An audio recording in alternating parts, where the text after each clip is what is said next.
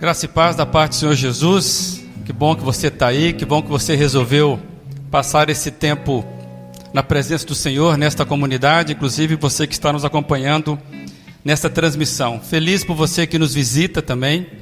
É, a gente se sente muito agradecido a Deus por esse privilégio. Nós sempre dizemos que essa casa não é nossa, essa casa é do Senhor Jesus. E na casa do Senhor Jesus todos são igualmente bem-vindos.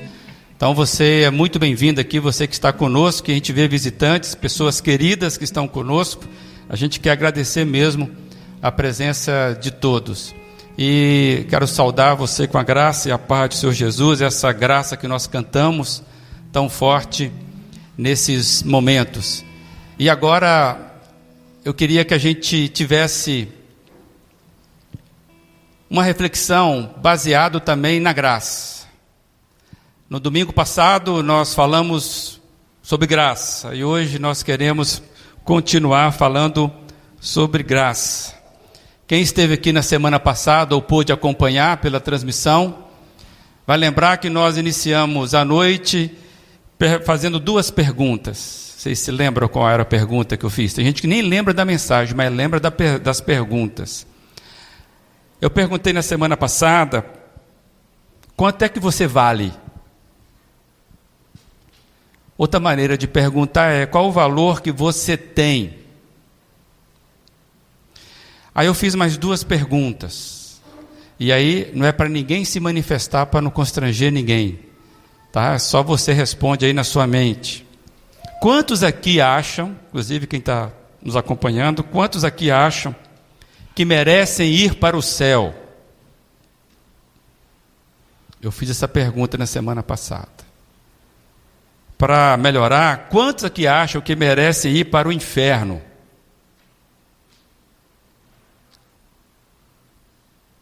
Saber responder essas perguntas ou ver que essa pergunta tem uma pegadinha é importante para nós quando nós queremos falar sobre graça. E nós, na semana passada, nós refletimos sobre quanto é que vale a graça. Quanto é que vale a graça que nós acabamos de cantar? E hoje eu quero seguir então nessa reflexão, trabalhando sobre a graça e a síndrome dos trabalhadores. E nós vamos ler o mesmo texto que nós lemos na semana passada, a parábola que o Senhor Jesus contou, porém eu vou ler numa outra versão para fixarmos mais ainda o que nós já temos aprendido. Você pode abrir sua Bíblia em Mateus capítulo 20, a gente vai ler a partir do verso 1. Evangelho de Mateus, capítulo 20, a partir do verso 1. Ok? Assim se expressa a palavra do Senhor, conforme o Evangelho de Mateus, capítulo 20. Jesus disse: O reino de Deus é como o dono de uma plantação de uvas, que saiu de manhã bem cedo para contratar trabalhadores para a sua plantação. Ele combinou com eles o salário de costume, isto é, uma moeda de prata por dia, e mandou que fossem trabalhar na sua plantação. Às nove horas saiu outra vez, foi até a praça do mercado e viu alguns homens que não estavam fazendo nada. Então disse: Vão vocês também trabalhar na minha plantação de uvas, e eu pagarei o que for justo. E eles foram. Ao meio-dia e às três horas da tarde, o dono da plantação fez a mesma coisa, a mesma coisa com os outros trabalhadores. Eram quase cinco horas da tarde quando ele voltou à praça. Viu alguns homens que ainda estavam ali e perguntou: Por que vocês estão o dia todo aqui sem fazer nada? É porque ninguém nos contratou, responderam eles. Então ele disse: Vão vocês também trabalhar na minha plantação. Responderam eles: Ó, oh, desculpa, plantação. No fim do dia, ele disse ao administrador: Chame os trabalhadores e fa o faça o pagamento, começando com os que foram contratados por último e terminando pelos primeiros. Os homens que começaram a trabalhar cinco horas receberam uma moeda de prata cada um. Então, os primeiros que tinham sido contratados pensaram que, que iam receber mais. Porém, eles também receberam uma moeda de prata cada um. Pegaram o dinheiro e começaram a resmungar contra o patrão, dizendo: Estes homens que foram contratados por último trabalharam somente uma hora, mas nós aguentamos o dia todo debaixo deste sol quente. No entanto, o pagamento deles foi igual ao nosso. Aí o dono disse a um deles: Escute, amigo, eu não fui injusto com você. Você não concordou em trabalhar o dia todo por uma moeda de prata? Pegue o seu pagamento e vá embora, pois eu quero dar a este homem, que foi contratado por último, o mesmo que dei a você. Por acaso não tenho direito de fazer o que quero com meu próprio dinheiro? Ou você está com inveja somente porque fui bom para ele? Jesus terminou dizendo: Assim, aqueles que são os primeiros serão os últimos, e os últimos serão os primeiros. Que Deus abençoe essa palavra, que veio direto da, dos lábios do nosso Senhor Jesus, que ela possa abençoar a sua vida só de nós termos lido, e que Deus tenha compaixão de nós nesse momento. Na semana passada, nós dissemos que aqui está um dos textos que desce meio quadrado na nossa garganta, no nosso entendimento. É, a gente engole com muita dificuldade ou com certa dificuldade, nós engolimos essa história. E na verdade só engolimos porque ela está na Bíblia, porque ela é parte da fala de Jesus. E nós até trouxemos aqui, imaginando se alguém ouvisse uma história dessa e não soubesse que estava na Bíblia que, é que ela ia fazer? Ela ia chamar o sindicato para poder lá denunciar a, a falta de critério de trabalho na fazenda do senhor generoso. Né? Alguém lembra aqui da manchete. É um daqueles textos que, na verdade, a gente tem certa dificuldade, porque ele fere as nossas lógicas, e basicamente em três pontos, quando você vê essa história. Primeiro, desafia o nosso senso de justiça. Porque o nosso senso de justiça ele é baseado no dever, é baseado no merecimento. E você olha para a história e ela desafia o nosso senso de justiça. Ela também desafia o nosso entendimento da graça bondosa de Deus. Nós temos certa dificuldade de entender essa graça bondosa de Deus. E por último, eu entendo que essa parábola, essa história, ela desafia a nossa certa indisposição com a soberania divina. Nós temos certa dificuldade. Um Deus que é todo bondoso e todo poderoso. E o reino de Deus, amados, ele inverte todas as nossas lógicas. Falamos isso também na semana passada.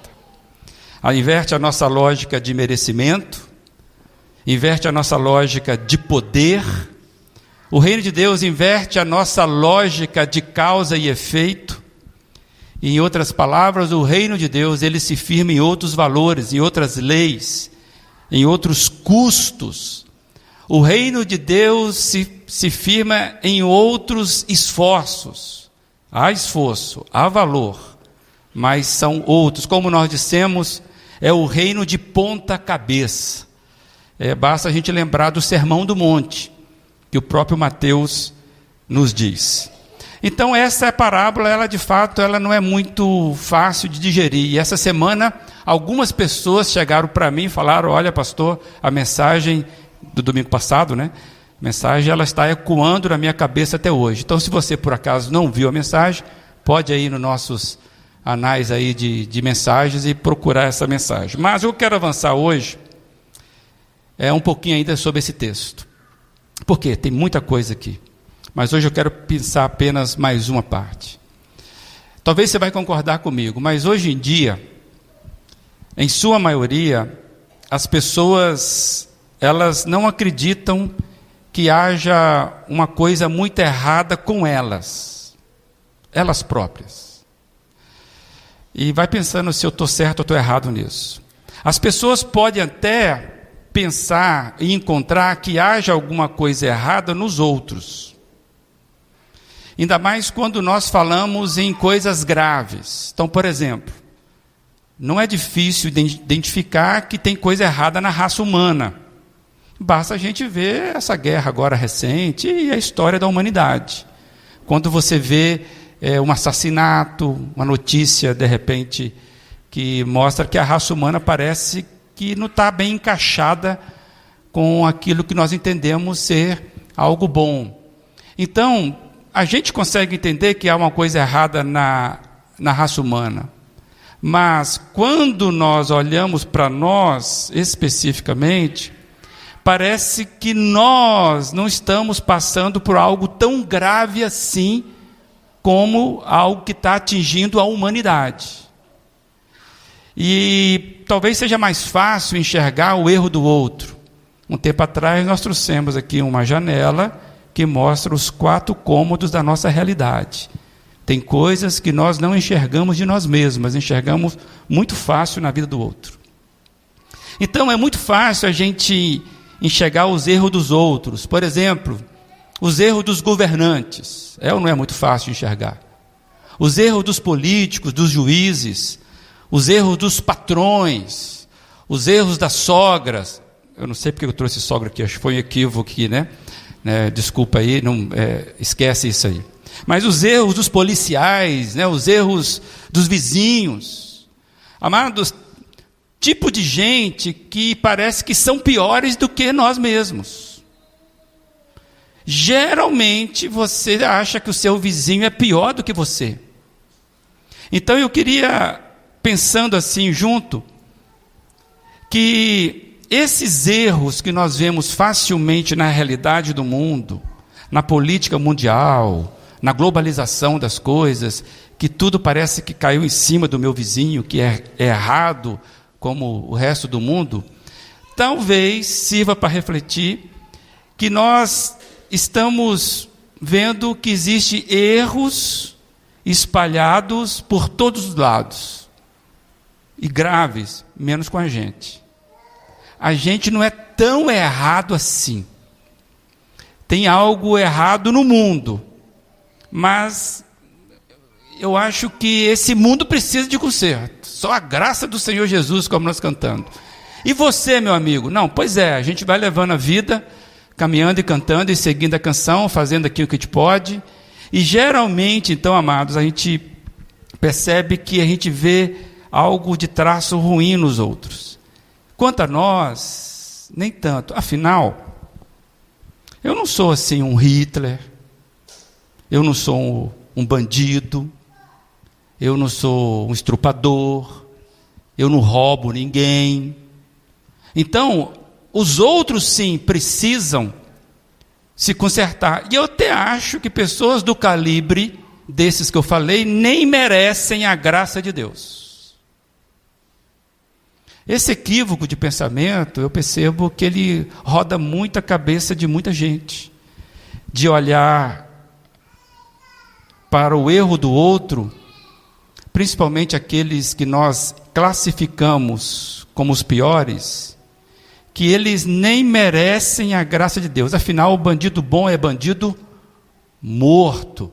Tem muita gente acreditando nisso. E nós queremos dizer que bandido bom não é bandido morto. Bandido bom é bandido restaurado, convertido. Mas nós somos assim, vamos eliminar o mal matando o mal. Amados, esta lógica de nosso pensamento é uma lógica muito comum. Ela ela está até presente mesmo de pessoas que seguem Jesus. E quando a gente lê uma parábola dessa, Jesus começa, parece que, confrontar os nossos padrões. Porque se tem algo que não pode estar na mesma frase, concordando, é merecimento e graça. Então, essa frase, que aquela pessoa não merece a graça de Deus, ela está equivocada se você acha que, que alguém mereça a graça de Deus. Por isso, quando nós perguntamos quem aqui acha que merece ir para o céu, você vai manjar logo que essa pergunta ela não faz sentido, porque céu não é merecimento. Agora, quando eu falo quem acha que merece ir para o inferno, todos nós deveríamos levantar a mão, porque se tem algo que o inferno é, é merecimento mesmo. Porque o salário do pecado é a morte. Então, amados, há um grande problema na lógica que acha que os outros precisam de correção porque são piores do que eu. Essa lógica traz um grande perigo e eu quero destacar este perigo aqui. Por quê? Porque geralmente quem está sentado dentro de uma igreja no horário desse são pessoas que de certa forma, estou colocando muitas aspas aqui, de certa forma, parece que encontraram alguma coisa que colocam ela num patamar diferente dos demais. E faz sentido. Mas o problema é quando nós achamos e julgamos que por estarmos talvez numa situação melhor do que antes, nos torna algum alguém com algum privilégio nessa situação, somente da graça. Por que, que eu acho que é perigoso? É o perigo de não nos sentirmos necessitados da graça de Deus. Amados, eu falo aqui da graça salvadora. E eu fico imaginando algo que muitas vezes eu vejo como comum. Que as pessoas entendem que o outro, aquele que é ruim, aquele que é mal, que é pior do que ela, esse sim precisa é, às vezes, da misericórdia de Deus. Eu não, eu é o seguinte, eu vou levando a minha vida, porque afinal de contas, de maneira geral, eu consigo ir levando a minha vida. Então Deus entra só naqueles episódios clássicos: doença, né? Aí eu chamo Deus de morte de alguém, aí eu clamo para Deus, mas no geral eu acho que eu posso ir levando a minha vida sem a necessidade da graça de Deus. Eu só vou precisar dela em alguns momentos. No geral, eu cuido bem da minha vida. Amanhã é segunda-feira. De quem é a segunda-feira? Quarta-feira é de quem? Amados, eu me lembro de certa, certa vez, numa visita que eu fui numa casa de recuperação, que a nossa igreja apoiava, lá em Brasília, Carlinhos. A nossa igreja apoiava uma casa de recuperação. Não lembro se chegou aí numa uma visita comigo em algum momento, acho que não. Carlinhos é um amigo meu que está aqui com Solange, de Brasília, nos visitando. Certa vez eu fui lá nessa casa de recuperação que a nossa igreja apoiava, e ali eu sempre conversava com os, com os, os internos, e Ronei sabe disso também, né? Na casa, em casa de recuperação, os internos rodam muitas vezes. Você chega ali, Daí, a duas semanas, aquela pessoa já não está mais ali. E eu me lembro que eu fui conversar com o Senhor já, já era uma pessoa assim, adulta.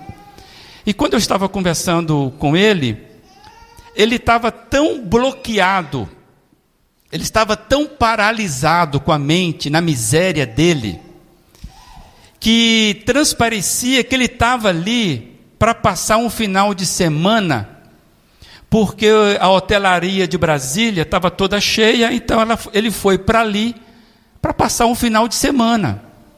Amados, e aquele lugar, naquela ocasião, era precaríssimo. Banheiro improvisado, os quartos, ele tinha que dividir os quartos com beliche, aquele monte de homem, coisa precaríssimo. Se você visse aquela, aquela estrutura, você, você ia entender mais o que eu estou dizendo. Mas quando eu estava conversando com ele, parecia não, parecia que ele estava ali, né? Porque os hotéis lá estavam todos cheios e ele precisou passar ali um final de semana. Porque aí ele começou a falar o sobrenome dele, se eu conhecia um tio dele que era influente, ele era parente de fulano. Ou seja, ele começou a querer dizer para mim de que na verdade ele estava ele não era daquele lugar, ele não precisava estar na casa de recuperação. Que parece que os outros precisavam, ele não. Então ele ele estava com a estrutura tão defeituosa de orgulho e com a mente tão empobrecida que ele considerava que ele não era tão necessitado assim de uma recuperação. Eu vou traduzir, de uma salvação. Então eram os outros. Ele se sentia muito acima dos outros. Coitado. Coitado. Eu fui saber da história dele. Ele foi pego na boca de esgoto, já com, com alguns crimes. E ele ainda achando, ele era prisioneiro de um passado ilusório que só estava na cabeça dele. Esse moço precisava ser salvo dele mesmo. A maior desgraça daquele moço era ele mesmo, mas ele não via. Ele achava que todos os outros internos é que precisavam, ele não. Amados, é nessa condição que eu estou falando. Tem muita gente dessa forma, gente que vive a sua vida achando que não precisa tanto assim ser salva. Elas acham que a vida que elas têm, de certa forma, dão garantias mínimas para que elas possam merecer a salvação.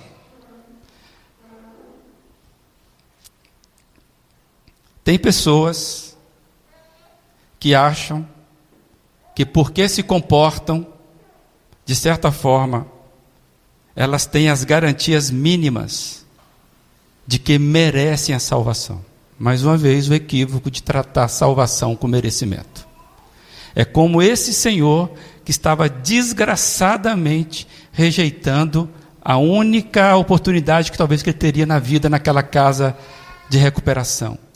Amados, não tem nada que você faça, que eu faça, que nos dá, que possa nos dar garantias mínimas de merecimento de salvação. E o problema é que isso não para aqui. Não é eu achar que eu não preciso, que eu não necessito ser salvo. O problema é que quando eu tenho um certo comportamento, ou já atingi algum grau né, de educação, eu começo a olhar para aquele que está, no meu ponto de vista, em situação inferior, com um certo desnível, olho de cima para baixo. E muitas vezes, amados, nós até damos alguma ajuda, atos de bondade, muitas vezes manchados na, na nossa autossuficiência. Infelizmente, nós estragamos muito das coisas que nós fazemos, até os nossos atos de misericórdia. E eu quero chamar esse esse negócio de olhar para a vida achando que eu tenho algo que me dá crédito, que eu sou melhor do que aquele outro que mais parece Hitler. Esse perigo que eu estou chamando aqui, ele pode adentrar na mente dos salvos ou aqueles que estão na igreja que se sentem salvos. Tem gente que teve uma experiência com o Senhor Jesus. E daí para frente está resolvida a situação apenas naquela primeira experiência. Não estou julgando ninguém. Só quero trazer que é, quando eu leio uma parábola dessa, essa parábola é feita para nós pensarmos a nossa realidade diante de Deus. O perigo que eu chamo disso aqui é síndrome dos trabalhadores a síndrome dos trabalhadores que estiveram o dia todo na vinha. Se pessoas que se julgam no direito de terem direitos melhores, maiores do que aqueles que não fizeram por merecer. Aí Jesus vem na contramão e ele propõe trocar tudo. Ele quer tirar a síndrome dos trabalhadores e colocar a gratidão dos inúteis. Quando você vê o verso 3 e 6, diz assim: que o, o dono da, da propriedade foi até a praça do mercado e viu ali alguns homens que não estavam fazendo nada. Aqueles homens estavam fazendo nada. Eram quase cinco horas, quase no final do dia. Quando ele voltou à praça, viu outros homens que ainda estavam ali e perguntou: Por que vocês estão o dia todo aqui sem fazer nada? Quando você vai olhar no texto lá, na linguagem original ali, a linguagem que ficou registrada, é o seguinte: por que, que vocês estão parados aí? Por que, que vocês estão desocupados? Ou mais, por que, que vocês estão gastando a sua vida na inutilidade? Amados, quando isso vem para nós, você tem que lembrar que se o, o dono da vinha não fosse até a praça e pegasse pessoas inúteis para serem transformadas em trabalhadores, não tinha solução nenhuma para nenhum deles. Por isso que nós somos ou devemos ter a mente dos inúteis das 17 horas. Eu e você deveríamos sempre ter a mente que nós somos aqueles inúteis das 17 horas, que no apagar do dia, que nós iríamos gastar toda a nossa inutilidade de vida, veio o dono e falou assim: Vocês querem ir para a vinha? Amados, se nós não nos chamarmos de inúteis das 17 horas, do soberano Senhor, enquanto nós nos vemos como trabalhadores que merecem aquilo que, que fizeram, eu vou dizer, amados, nós estaremos desprezando a graça do Senhor Jesus. Hoje cedo nós falamos sobre o desprezo de Jesus.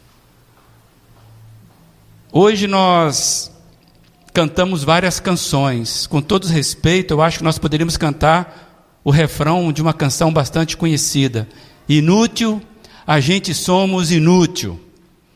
Essa é uma canção boa para o crente entender onde é que ele está, e onde é que ele esteve, e onde é que ele vai. Inútil. Se o Senhor da vinha não tivesse vindo, nós seríamos trabalhadores inúteis, nem trabalhadores, seríamos desocupados. Gente levando a vida na praça sem ter o que fazer. Inutilidade de vida. Inútil. Sem a graça soberana, nós estaríamos mortos na nossa inutilidade. Jesus vem e desmonta a lógica da vida construída sobre as virtudes do mérito. Aqui eu vejo um outro problema. Talvez Jesus está denunciando esse pecado. É a rejeição da graça disfarçada pelo as virtudes.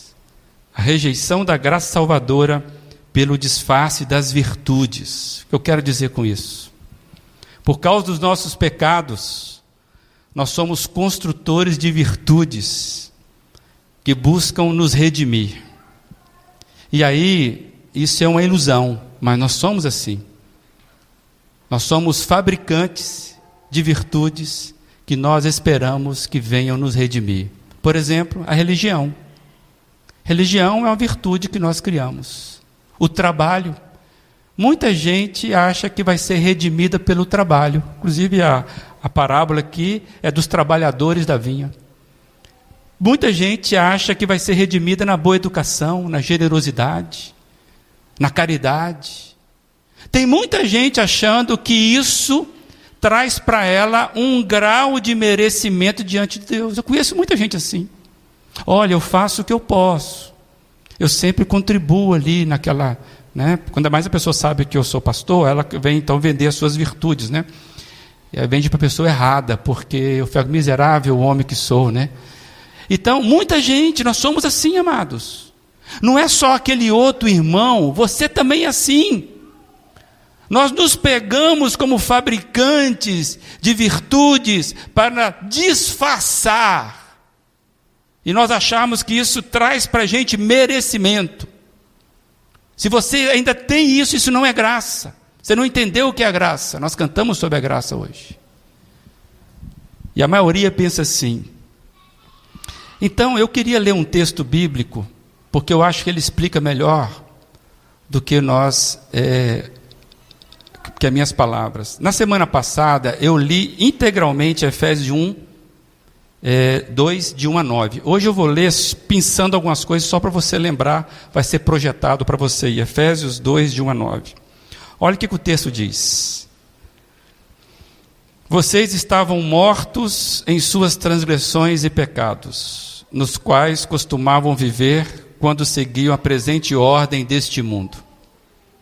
Como os outros, eram por natureza, éramos por natureza merecedores da ira. Todavia, Deus que é rico em misericórdia, pelo grande amor que nos amou, deu-nos vida juntamente com Cristo, quando ainda estávamos mortos em transgressões. Pela graça vocês são salvos. Isto não vem de vocês, é dom de Deus. Não por obras, para que ninguém se glorie. Amado, eu entendo que a melhor explicação para todos nós sobre a parábola dos trabalhadores, e esse texto aqui é a antessala de um outro texto que eu queria ler com você. Jesus, certa ocasião, ele vai contar uma história quando ele estava sendo. É, como é que eu vou dizer? Ele foi recebido por uma pessoa que era muito religiosa. E aí acontece algo e ele conta a história. Então nós teremos aqui uma dose dupla, quando nós lemos o texto, uma dose dupla para demonstrar como que é viver conscientes da graça de Deus.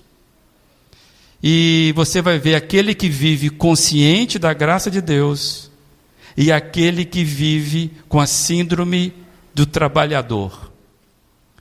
Por que, que ele vai fazer isso? Porque você precisa se identificar com alguém. Eu tenho desafiado aqui que você precisa olhar um texto e se identificar com o texto. Quando tem um personagem, você precisa identificar com aquele personagem, bom ou ruim, e fazer a leitura da sua vida. Então eu queria que você mergulhasse nesse texto e você visse para você mesmo qual é aquela pessoa que está consciente da graça de Deus, aquele que entendeu que é o inútil das 17 horas.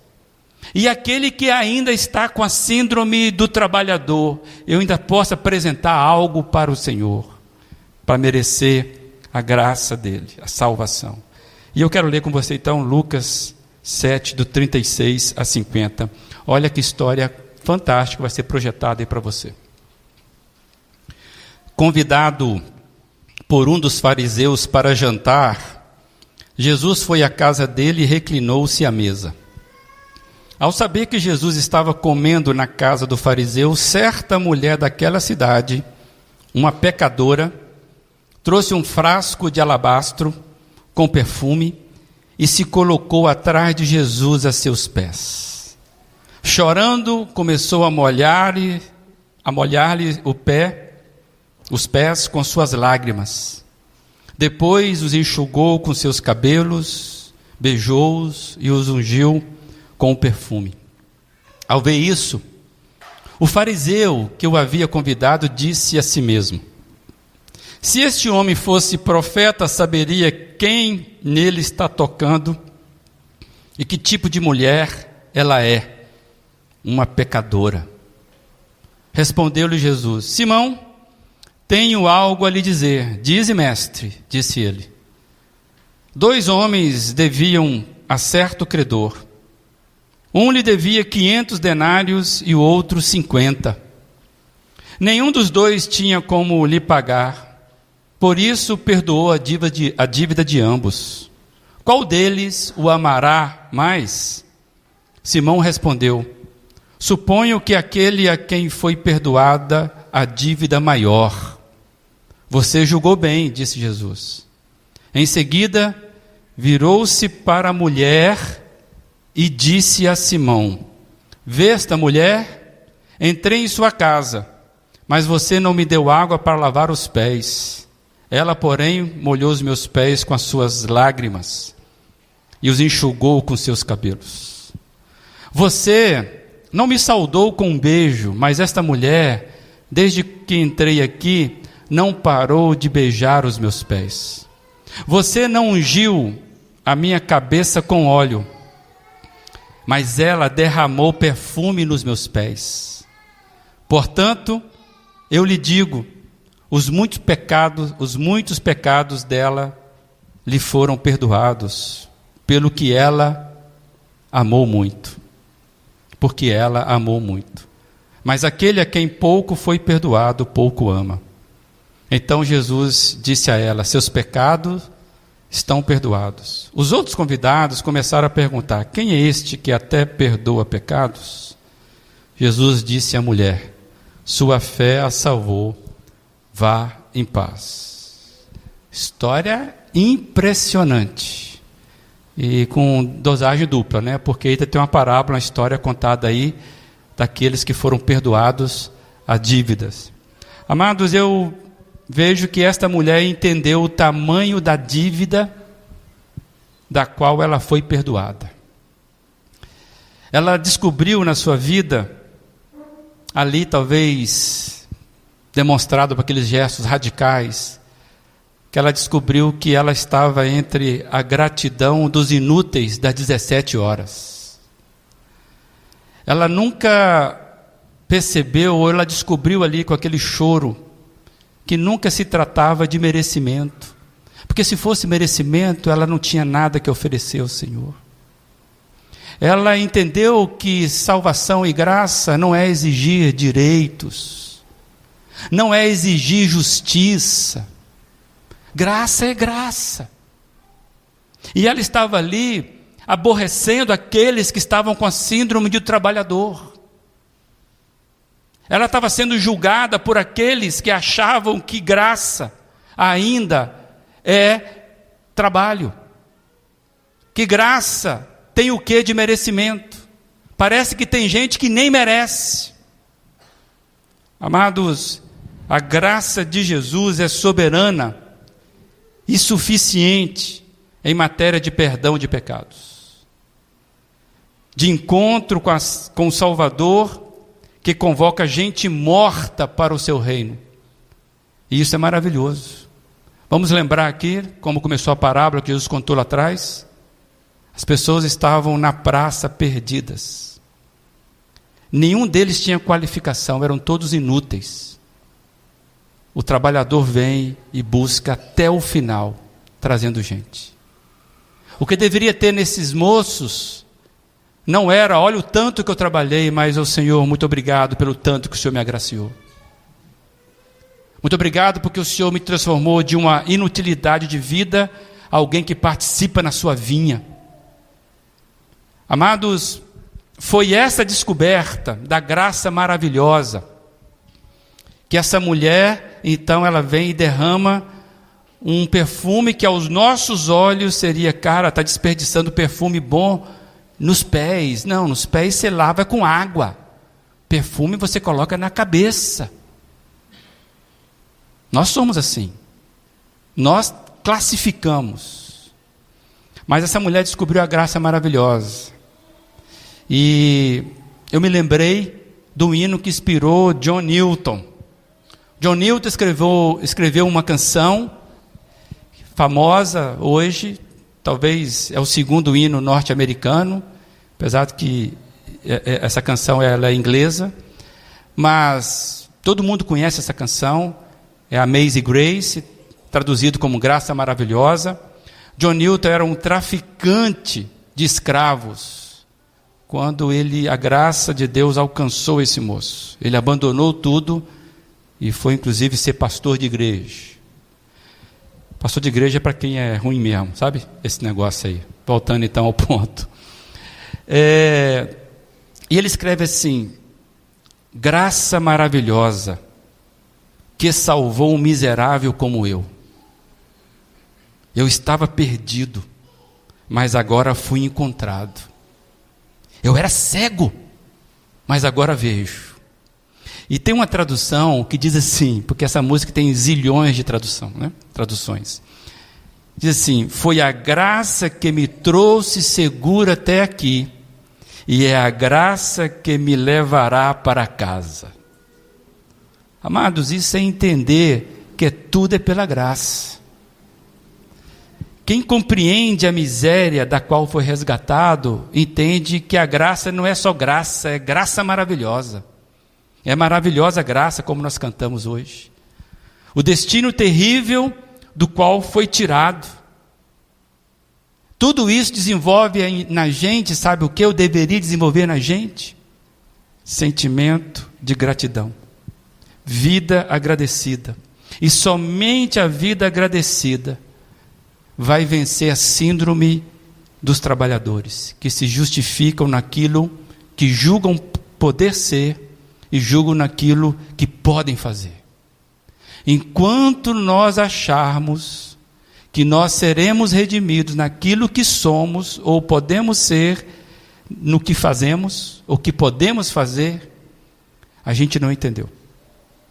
Jesus disse naquela parábola, ele começou contando a parábola assim: que o reino do céu é como o riquíssimo dono de uma plantação de uvas que saiu de manhã bem cedo para contratar trabalhadores para a sua plantação.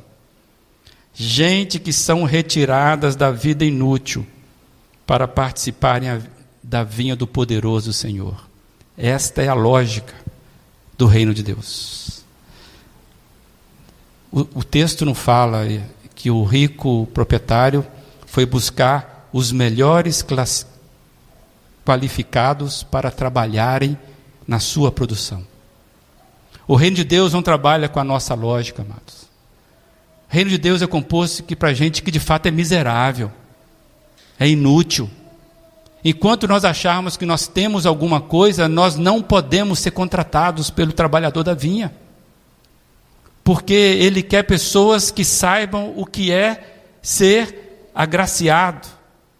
Amados, a graça de Deus deveria ser bem entendida por nós que somos a igreja dele. Porque a igreja é formada de gente que foi alcançada por esta graça e que um dia ouviu: segue-me, venha. E nós deveríamos entender isso, amados. Nós somos a igreja. Por quê, amados? Porque se a igreja não entender que ela existe por causa da graça, se a igreja perder a visão da graça, ela vai ser tudo menos igreja. Vai ser tudo, um lugar até agradável, mas não será igreja.